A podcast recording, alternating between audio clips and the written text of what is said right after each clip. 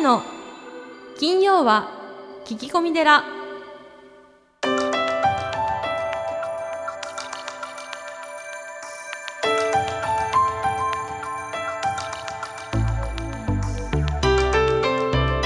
ようこそ架空のテラスタジオにお送りする長谷の金曜は聞き込み寺。ナビゲーターの南雲もぐなです。群馬県太田市は随願寺住職であられるはさん。どうぞよろしくお願いいたします。はい、よろしくお願いします。いや3月の末ということですね、うん、いやーまあ随願寺の、あのー周りの景色もうん、なんかいい感じでお花がポッと咲いてね、ええ。いい感じなんじゃないですか、ええ。春、うちはあの桜の木がたくさんあるんですよね。ですよね、やっぱ春っていいですね。いいですね。ええ。うん、まあそんな春うららな気分でお送りしていきたいと思いますがえポッドキャストネームイモリンさん。え最近人生やり直したいと思うことが多くなってきました。周りの友達は結婚して子供もいてどんどん気兼ねなく話せる人が減ってきていて私は孤独です。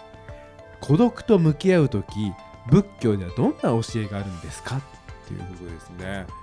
いやーこの孤独うん、というところがキーワードなのかなと思うわけですが、うん。あのー孤独ということなんですけども、はい、まず最初に、えー仏教ではその諸行無常って言います。はい、これはあの桜の花が散って寂しいという簡単な話ではなくて、うん。この世には我々のそのどうしようもない自分の力では何ともしがたい無常ということが突然やってくるんですね。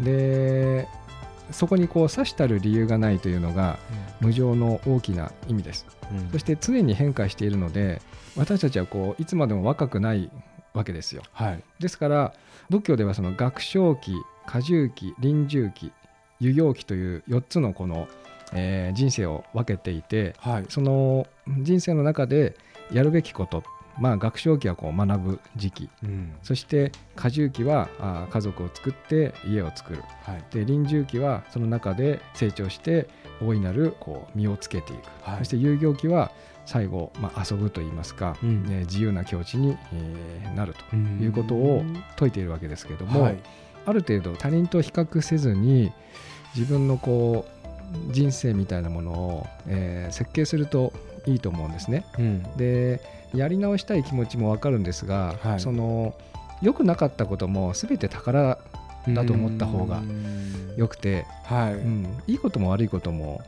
ないんですよね。そうですね、まあ、長谷さんもそのハワイでのそのね経験が良くも悪くも今の自分を作ってるって話をされてましたよね。うんうんだからいつその嫌な経験やり直したいと思ってたことがそれがひょっとしたらそこから桜の花が咲くかもしれないってことですそううそうそうそう。辛い経験とか悲しい経験とかね、前向きに捉えるとね、はいはいはい。でそういうことは十分あり得るってことですよね人生。そうそう。あのートランポリンのジャンプみたいに、うん。こう悲しみとか苦しみが深ければ、うん。まあ、今回のあの宗次さんじゃないですがね。ジャンプもものすごいジャンプできるので、悲しみとか辛さのうん。沈む分が大きければ深いければ深いほどジャンプもそれだけ高く飛べるっていう。と思いますね。だ悪いことははい。ないと思うんですね。であとそういうふうに捉えて確かにそうだな。マザー・テラスがねこうマザー・テラスさんがこう、はい。愛の反対は孤独だっていうふうにおっしゃいましたけどもあの孤独は確かに辛いですよね。寂しいですね。寂しいですね、はい、それはこう人間の欲求が人から認められたいっていう欲求がその、えー人間の一番の根本にあるからだと思います。ああそういうことなんですね。はい、ですからその周りの方とうまくやったり、えー認められたりうんっていうことがですね、うん。その自分の存在をこう確証してくれるというか、ん認められたい確認してくれるというか。うんはい、でこう安心するんだと思うんですね。でもっとこう仏教的に言うと、うん。まあ、あの仏教にこうインドラっていうはい。あの網の目のですね、ええ。えー、と図があるんですけども、はい。あの全てのものはつながってるんですよ、まあ、深く見見ていくと、はい、はい、それなのでこう自分のこう執着とか、うん。あのー煩悩をですね、うん。こう手放すとはい。そういうつながりとかですね、うん、かけがえのないものっていうのは、こう感じたり見えたりしてくるので、はまあ、孤独も大事なんですけども、い、うん。仏教的に言うとそういうつながりをこう、執着を取っていってですねつながりをお見ていくことで、こういい縁って言いますかそういったものをこう見つけていかれるといいんじゃないかなって思います。あそうですか。うん。わかりました。そこがポイントということですね。うん、執着を捨てていくっていう。そうそうそうそう、ううん。ん孤独の時間っていうのも大事だと思います。僕らも毎朝ね、座禅したりしますし、うん。はい。そうですねまあ、仏教ではこう中道っていうことを言ってるので、あはい。両両方大事。そうですね。孤独もあり、そういうつながりもありっていうところのバランスですね、はい。ありがとうございました。さあそして長谷さん今月のゲスト、えーここ一番や創業者であり NPO 法人イエローエンジェル理事長の宗次徳次さんです。えー最後の対談ですね。はい、ではスタンバイの方よろしくお願いいたします、はい、よろしくお願いします。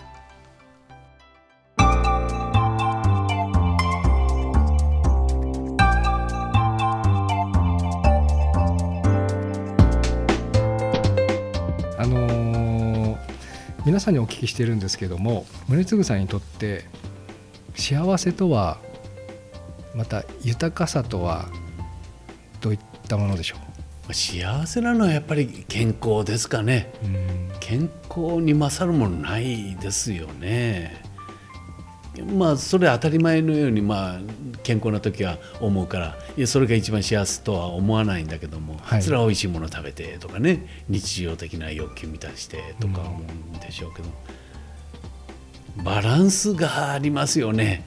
それは心の満足も大事だと思うしいろいろだけどもやっぱり経済的にもある程度は余裕があって余裕がないと人のことも構っていられなくなるし。そうですね。ね、で心身ともに健康でとかね、期待をされていたりとか、まあ、いろいろあるんじゃないですかね。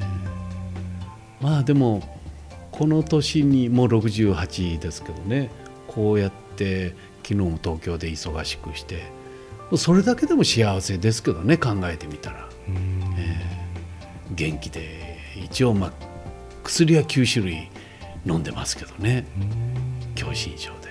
でも一応健康ですしね。まあ、その前に遡ってこの間テレビの夕方食事しながらまあ少しでもニュースをと思って見てたらはい。無戸籍の青年を取り上げててね戸籍がないんですよね生まれながらに、日本でですか、ええ日本で。ああはいいらっしゃいます、ね、なんか1万人ぐらはい。いじ、実際はいて法務省が認めてるのはそのうちの600名とかなんとか、うんそのうちの1人の人、えーまだ32歳でね。たまたま私があの支援させていただいてる、まあ、あのホームレスさんなんかをお助けしたりする団体さんで今、あの住居を当てがわれて、うん。で法務省裁判なんか今起こして自分が戸籍が認められたら中学卒業の認定もらって高校で勉強して弁護士さんになってそういう無戸籍の人をえーなんとか力になりたいんだって、まあ、普通の青年なんですがね、まあ、それだけでも私戸籍もあるしね。日本に生まれて、まあ、日本で生まれるのはまあ別として育つだけでもねその前人間に生まれただけ幸せっていう私の人生の達人の中にそんなのを入れてしまってね人間に生まれただけ幸せじゃないですかっていうね。あ幸せってまあ気持ち次第でね、うん、もう他人が決められないことでねまあそやっぱりうですよね。ええ。その方が決めるわけですからね、はあ。人間に生まれただけで幸せだけでもうそれだけで鳥でも魚でも花でもないね。そうです人ね間に生まれただけ幸せ。はあなるほど。こうそこから始まってるん私の場合はだからまあラッキーっていうかね。ええ。まあだから一番の自慢はその幼少期15歳までまあ人が一生かかって味わう苦労も全部体体験させてもらったっていうのがもう一番うん。すごい人生をスタートを切ったっていうのがもう一番の自慢ですよね。施設育ちって。そうです。みなしごハッチってね。で司会の方は先にそれプロフィールで読み上げるとねそれ私が言います。あみなしがハッチって言っちゃうんですね。あ施設にいたんですとかね。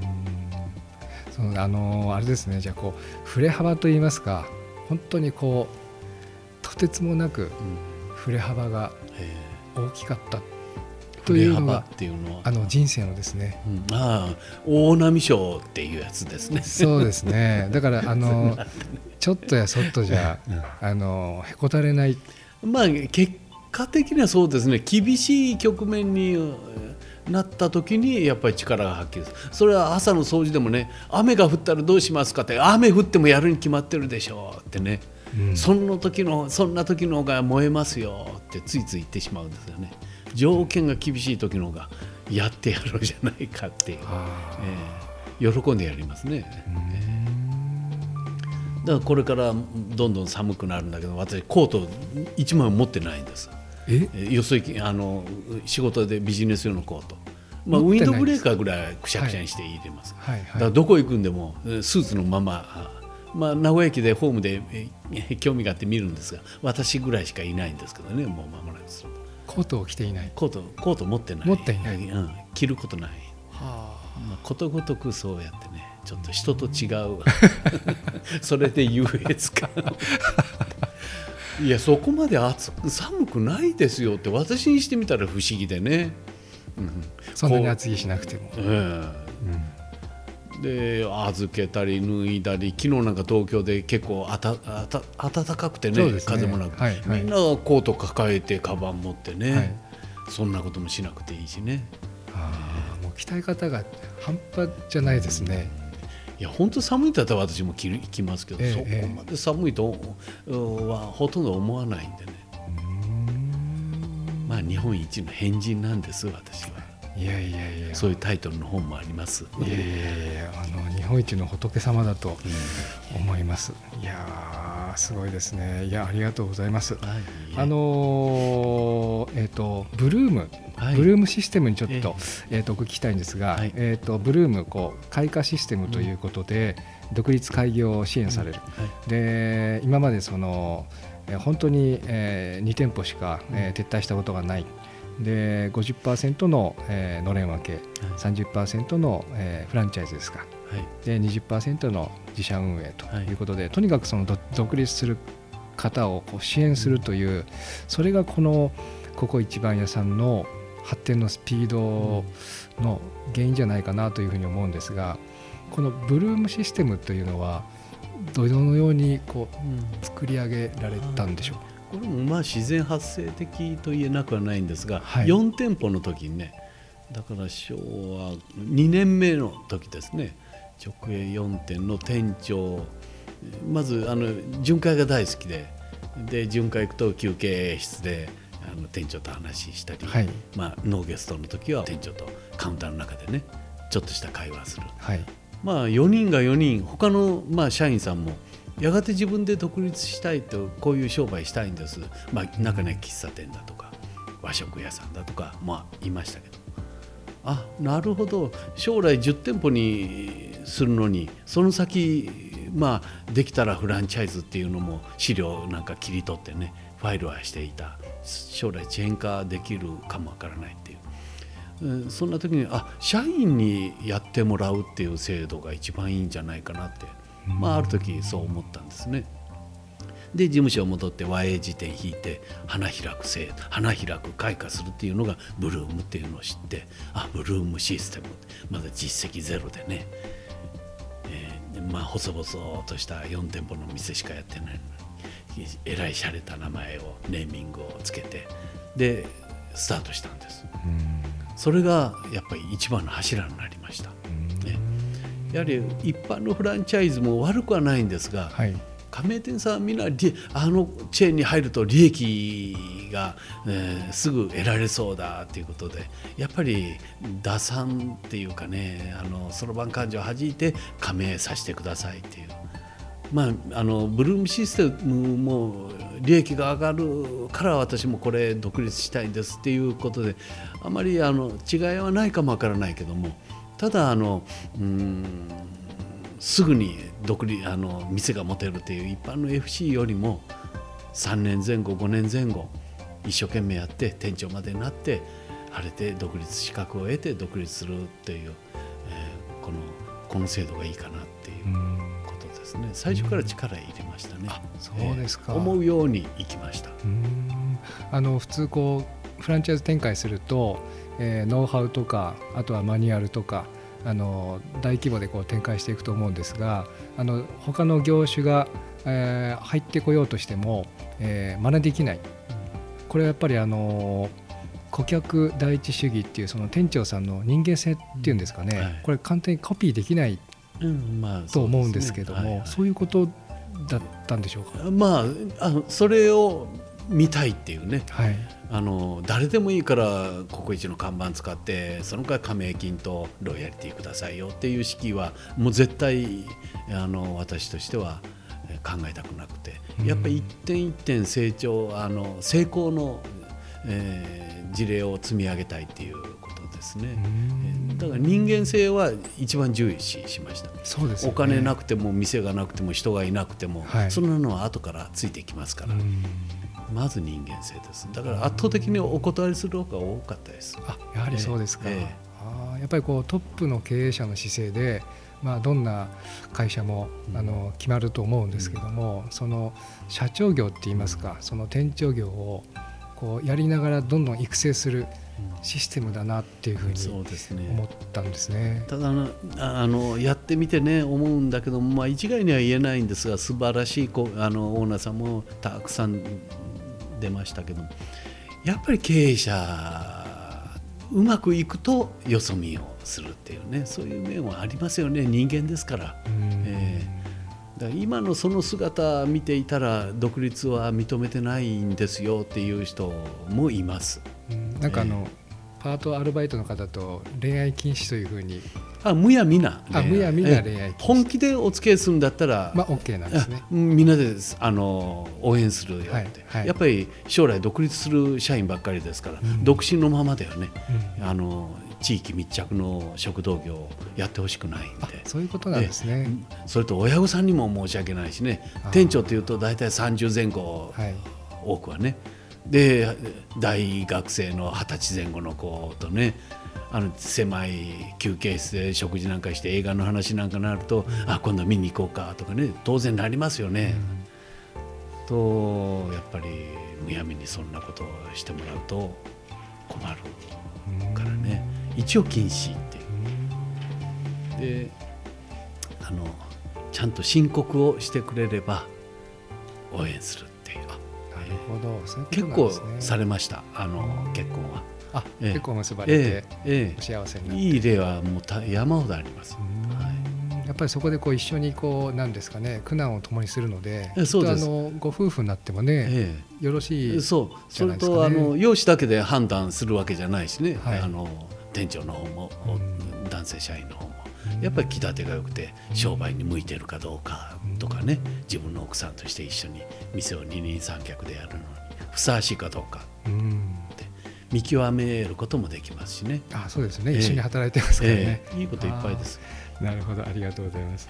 あのー えー、と僕も来年50歳なんですが、はい、リタイアするなら50歳というふうにあの書かれて。50代。あ50代ですね、はい。はい。書かれておりましてやはりあの僕なんかこうお坊さんやってますと人材のこう入れ替えって言いますか、若い方がいいんだろうなっていうふうに思うんですね。やっぱり20代の方の気持ちがうちの息子も20代ですけども僕らにはちょっと推し量れないっていうか、この感覚が違いますよね、うん。せ世代間はい。ジェネレーション、この50代でリタイアするというのはどういう？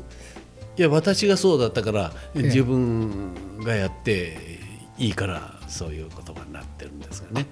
世間一般ではそんな50代これからでしょうっていうそういう人が多いですよ。はい。ええ。なんでそんな若くしてって言われますけどね。これ宗次さんはあの50代でリタイアした理由大きな理由っていやいうのは？成り行きですこれ。その行きです。えーバトンを引き継ぐ1年ぐらい前に、はい。今の社長にはい。社長の自信がついたらもういつでも譲る用意をして楽しみにその日を待ってるって言ったら半年後に本人から言ってきたんです来期からやらせてくださいってね。それで。待ってくれとも言えなくてね、ええ言っちゃってますもんね、ええ。もうね。まさか本人の方から言ってくるとはえー思ってもみなくてね最初言ったの。自分が決めようと思ってたのにそうそう。向こうから来たっていう、でもまあ人望、はい。人間的に素晴らしいし、まあバランス取れてましたから、力を持った人ってねマイナスの要素も持ち合わせてる人結構多いですから。まあ多いと思い 思います、まあ、はい。独断で、はい。えーでも今の社長はそういう意味でバランス取れてやっぱり人間性が、まあ、一番にきます。オーナーさん選ぶのと一緒でね。そうですよね。ああ、なるほど。で、やっぱりこのイエローエンジェルといいますか、ええ。この胸継ぐホールを、えうん、まあご自分のこう夢として、えー実現したかったという思いもい。やめる日まで何も考えてないあ何も考えてなかった。これは全く考えてなかった。これ成り行きでその後になってホールなんかやろうと思ったことないんですあ、そうなんですか。辞めてからええ NPO を作って社会貢献活動をしようっていう中でクラシックも普及させたいっていうことで自宅でサロンコンサートを、まあ、3年で25回やった。あ、ご自宅でされてたんですね。それは岐阜ですから不便なところでね、ええ。それを名古屋に持ってこようということでこの地に小さい土地が変えたんで、えでさあこれから建築計画に入ろうという時に臨地がなんか草が生えてたりゴミ捨て場になったり古い貸し店舗だで不動産屋さんにお願いして当たってもらったら一角4人の地主さんが即座に OK してくれたんです。で75坪だった土地が250坪になって角地であじゃあこれ自宅兼サロンコンサートの会場じゃなくて本格的なホールができそうだからホールにしようにわかに決まったんですね。そうですか。もう私の人生はねあの本にも書いてますけども行き当たりばったりなんです。でスタートしてからもう誰にも負けないような努力をするんです。なるほど。えーやるまではもう簡単に考える長年の夢が実現したわけでもないし。ええ。そうなんですね。でコンサルタントの先生にもお願いすることもなく、自己流ですこれ。なんかこうちょっとそこにヒントがあるような気がしますね。要は一生懸命やり続ける。もうそれでね大抵うまくいくんじゃないですか。うん最初軌道に乗せるのはもういとも簡単に軌道に乗せるとね絶対油断しますね、うん。ええ。これだけがあってとかね。あ次の商売もちょっとやってみようかとかね、まあ油断してうまくいかなくなるケースがまあ多いんじゃないですかね。最初散々もうそこの底から分母低い売り上げからねコツコツと積み上げる方が結果的にはいいですねやっぱり。あの著作の中にウサギではなく亀がうん。もう絶対そうでですよね。はい。ええ。でイエローハットのあの影山さんですか。あの凡事徹底とうん。いうことで、はい。小さいことをうんコツコツと。あの多くの同業っていうかあの社長さんがそういうことをやっぱり見向きもしない、い、いとは分かっているけどもそんな時間をかけてできないとかね、そんな辛いしできないとか誰でもいいいいことはいいとは分かりますよね早起きがいいなんてね。そうですね。えー街の掃除をすると心身ともに豊かになるとか分かってるけども、ほとんどしませんもんね。私はそれができたっていうだけでね。なるほど最終的には宗次さんは亀さんでこうね追い抜いてしまったわけああはいですからね。まあそういう面もありますよね。はい。その代わり辛かったですよある意味はねある意味では。だからもう一度ややってみなさいって言われてでも嫌です。ややりませんか？もうやりません。やれませんもうそのくらいやりました。ああ、ええでう生まれ変わったらどどうです？か。生まれ変わったら考えたこともないですが まあ普通に趣味多彩でじ友人も結構いて、ええ年間100日ぐらいはね自分の時間に当ててっていう、えええそれそれで通るんだったらそうするでしょうね最初からだったら。うんええ私の場合は成り行きで目標目標で目標をだんだん上げて、えーやり続けたからまあこうなっただけででも最初からそういう、えーやり方でって決めていたらもうできないでですね。きなかったんですかね。あー友達いなかったのが幸いしましたよね趣味もないのが誰からも最初の言われない。3件5件で10件でうまくいったらあもうこのくらいでいいかあのえー欲求も満たそうとかね、はい。うん、そうななりますよね普通は。う。ん。まあ仕事経営の面白さがそれに勝りましたから。うん。でもやっぱりギリギリまではやったような気はしますけどね、その時々は、まあ、疲れながらも楽しんではやってましたから、まあ、半分冗談ですけどねもうに、はいもう嫌ですっていうのは。でも絶対あの同じような、うん、人生が送れるんだったらそれは頑張らない手はないですからね最終的にこうなれるんだって決まってれば。えよくあのこう仕事を選ぶときに自分が好きなこととか熱中できること選びましょうみたいなことを言われますけれどはいもはい。あの書籍の中えでえその経営者っていうのは生半可じゃないと。それをあの独立したいっていう方にはやめときなさいっていうふうに言うとうん。あの書かれてましたけどもええ。まさにそのぐらいの覚悟がないとうん。やめときなさい。そうです。不幸になりますから、、はい。い加減にまあ生半可な自信だけではね、うん。だから創業支援セミナー企業支援セミナーもう本当よく呼ばれますけどもまず開口一番商工会議所さんがねまあ、あの創業者のためにって開いたセミナー呼ばれて開口一番創業するなんてやめなさいよってじゃあご無礼しますって帰りかけるところまでやるんですがね。まあでもねそれはもう1000万かけてラーメン屋さんやりたいんですって言われる人に対しては1000万の現金机に置いてこれから家族を巻き込んでの苦労をこれで交わしてくださいってそれが企業ですよっていうことですよね。本気でやるんだったら、まあ、明日にでもやりなさいって、うんや本気でやり続けることができるんだったらですよね。うん。その覚悟をうん、そうです。覚悟を持ってやらないとこうなりますよ。ということですね。えあのその店舗の、えっと、ランキングですか、ええ。これはその有料店と、ええ。あのモデル店というふうに書かれてて、なかなかここまで達するお寺はもうほとんど A, A ランクお店店はないと。ないです。私の時で1年に1店舗出るか出ないかそれも23か月も続かないですね。今そういうランキング評価まあしてないと思うんですよね。ですか。私の時は全店 A から E まであって B は3ランク C も2ランクとかね。で全部で9段階ぐらいありました。で相当こう目標は高いんですね。高いっていうか私からするとそれや当たり前ですよって。ハードル下げてはどうですかっていう人もいましたけどね、はいはい。いや冗談じゃないですお客様目線で考えると。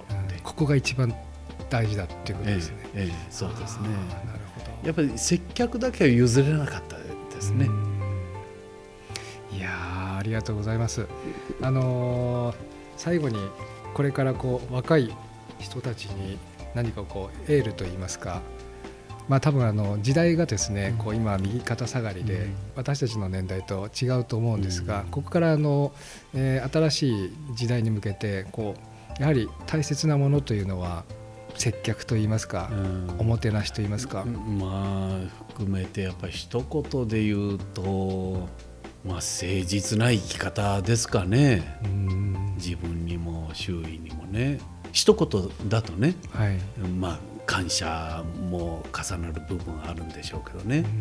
やっぱり自分も大事だけどもやっぱり自分の周囲の人たちのことも大事でほとんどの場合自分がえー優先でって考えがちですけどね。はい、まあそれはそれでえーまあやっぱりまあ人間だからしょうがないんですけども。うん。でも誠実な生き方をずっと貫くと強引な人なんか見るとね赤信号でも平気で待ってる人がいても、うん俺そんなの平気こ車来ないんだからなんでみんな待ってるんだってバカじゃないかって言わんばかりに平気で通る人もいましたりするけど、ほ本人は本人で俺の性格は随分得だなってね言いたいことも言って言えるしとか思うんでしょう。長い人生長いんですからね。やっぱりコツコツと誠実にやり続ける方が絶対勝るんじゃないですかね。あの僕はその人の名前というのはこう天命だと思うんですがまさにその宗次徳次さんの「徳」という字は行人弁に、えーあれ直角の直なんですね。それをひっくり返したということなんで行は行い。ええで心ですね。行いと心が直結しているというのが徳というええ意味で。あまさにあのお話を今日聞いててもう徳のまあ塊といいますか言ったことを全部やってる方だなっていうふうにあと誠実の誠という字も言葉がなるって書くんですね。うん。つまり言ったことをちゃんとやるっていうことなんですがまさにそのまんまだなっていう思いがあいたしました。えはい。まあ徳は親から付けられた名前ですけどね。えー徳次郎さんの息子であそうなんですか。それで徳次え多分あまあそうでしょうね。え幼少の頃はギャンブルで負けた父親が縁起が悪いっていうことで変えられてずっと高校出るまでは他の名前でしたけどね。あそうなんですか、でもそれもこういい意味で人生の転機にまあされてきたわけですもんね、はい、私自分の誕生日知ったの高校入る直前でしたからね。え？自分の誕生日知ってあ戸籍謄本がいるっていうことで、はい。入学の書類で。本当は高校行きたくないっていうか行けないと思ってて定時制行くつもりだったけどもはい。中学の先生が「お前はどこそこ受けなさい」い言えなくて事情を説明できなくて、はい。い受けたら受かってしまって。で戸籍謄本の写し取ったらなんと誕生日が違っていて名前が違っていて 親が違うということをはっきり初めて知ったんです。あ高校へ入る直前。まあ、衝撃ですねそれ。でもないんですけど、ね、あなないんですか？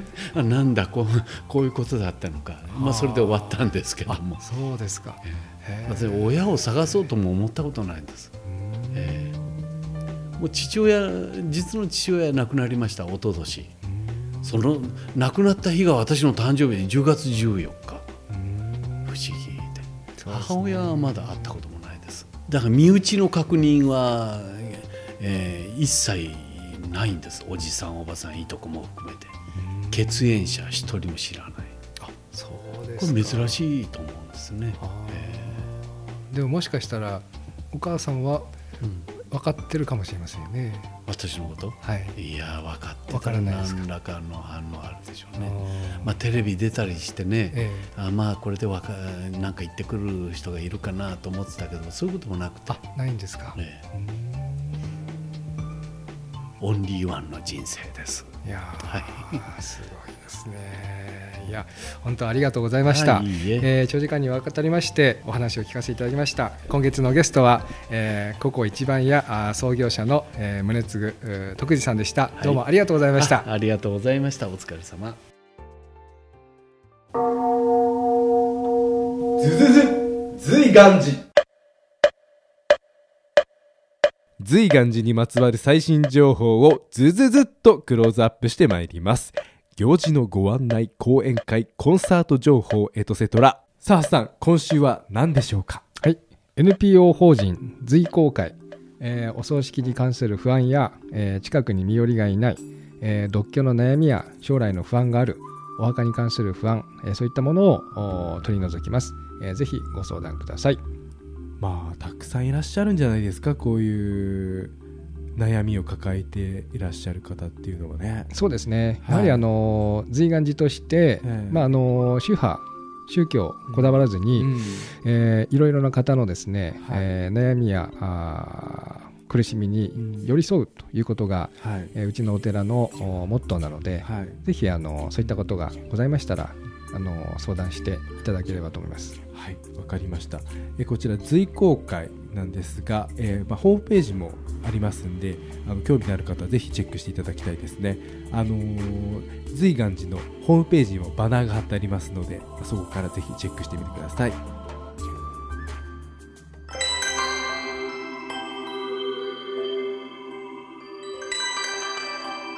長谷の金曜は聞き込み寺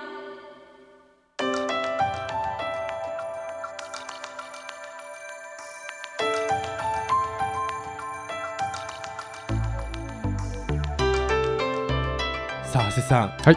えー今月のゲストはここ一番屋創業者、えー NPO 法人イエローエンジェル理事長の宗次徳地さん、はい。ということで、まあ、ハッサンが、まあ、これまで出会ったことのない、まあ仏のような人と、うん。まあね、最初お話しされていましたけど対談を終えてみていかがでしたか？あのーインタビューの後にですね、はい。僕はあの名古屋に泊まらせていただいて、はい朝、えー3時55分に、えー起きられてはい、朝掃除を一緒にさせていただいたんですよ。えー、そんな貴重なことをしたんですか、うん、あの宗次さんのこの音楽ホールはい。からその地下鉄の出口からはい。ずっとこう、えー掃除をして、えー。えー黄色いパンジはい。を植えられてるんですね。はい。えーであのーそれを毎朝もう何年？十何年3時55分に起きてやられていて、宗次さんが、はい、であのー早起きは三三問の得っていうじゃないですか。はい。で長谷川君あの早起きは30億の得だよって言われて 意味が分かんなかったんですね。はい。でとにかくその忙しい方だから、はい。多分朝しか仕事ができないと思うんですよ、でそのココイチのはい。アンケートはがき、はい。まあ、毎日700通ぐらい届くんですけどそれはい。全部読んで、そのお返事を書いてえでお掃除をしてで社員より先に会社に行くらしいんですね。すごいですね。であの1200店舗あってでその半分が、えーのれん分け。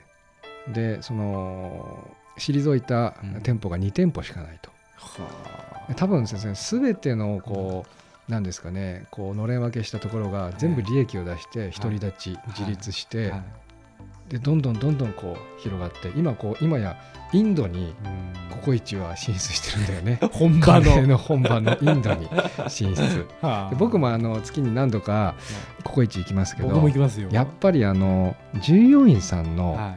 質が高いというか、まあ表情も含めてね。うん、いろんなこう心配りはい。あの気配りといいますか、はい。この携帯のコンセントが目の前にあったり、うん。こうあのカーディガンを街灯ですね、置く置くこううん。箱があったり、はい。はい。はい。とにかくなんていうんですかねこう宗次さんの気持ちっていうか宗次イイズムが。浸透していると。全店に浸透してるなっていうのは感じますね。それなんかちょっと可愛い女の子多いですよね。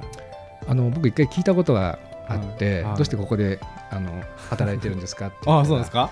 とにかくあのここで働くうんココイチで働くことに、うん、喜びを感じているんですって。いう、ちょっとね聞けない、そうですねなかなかね。なかなかあの言わないえだってアルバイトの方ですか？だと思います。アルバイトの方がやっぱり自分のお店に誇りを持ってる。うん。ここがやっぱりトップですよねすべては。とにかくね綺麗なんですよ。で多分全店みんな掃除してると思う朝から。はい。まあ宗次さんがそういう人ですからね。そう。で行くたびに僕カウンター座るんですけど 掃除してる。あのカウンターの中のそのやっぱトップだわ。はい人ですね。で僕もねあの人。そう宗次さんにお会いしてから、はいはい。3時55分に、はい。あのさあ55っていう意味なんですけど。あそうなんですね、はいさあ午後3時あの55分早起きしてあの、ええお寺を以前以上にはい。掃除してきれいにして、おおそうなんですね、もうあの、はい。僕も変わりました。あすすごいですね。じゃあうん。早起きは3問の得でなくて10億の得ぐらいがあると。うん。いうことで。あーはい。はいはい あれなんかあれ。僕も早起きしたいなと、はい。まあ、僕はそこは、はい。そこを目指してるわけじゃないですけど、はい。はい。やっぱり皆さんにこう気持ちよくあの、はい。お寺にお参りしていただきたいなっていうのはあって、はい。うん、やっぱりなんなんていうんですかねあのトップの人がそういう行動をしていると従業員も来るお客さんもやっぱり気持ちいいよねっていうのはあるよね。気持ちよさうん、ありますね、ちょっとなんかお腹が空いてきたんでちょっとこの収録後行ってみようかなとそうですね。思ってしまいました、うん。マスター素敵な対談ありがとうございました、はい、ありがとうございました。さあそして来月4月のゲスト発表してもよろしいでしょうか。はい、日経大人のオフ副編集長の鵜飼修徳さんというこちらも楽しみにしていてください。さあそれではハッサン来月もどうぞよろしくお願いいたします。はいよろしくお願いします。ありがとうございました。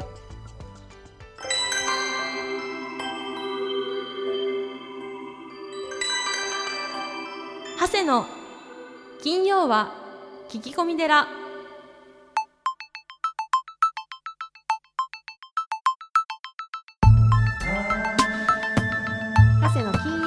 き込み寺いかがでしたか？この番組ではリスナーの皆様からお悩み相談メールを募集しています。メッセージは随願寺のホームページからお悩み相談メニューをクリックしてください。お便りを採用された方には長谷の著書お坊さんが教える悟り入門をもれなくプレゼント。また講演会法話会のご依頼もこちらから。www. 随願寺 .com www. 随願寺 .com これまでの講演会ライブの模様もホームページから有料でダウンロードできますのでぜひチェックしてみてくださいね。それではまた次回も未知なるテラスタジオでお会いしましょう。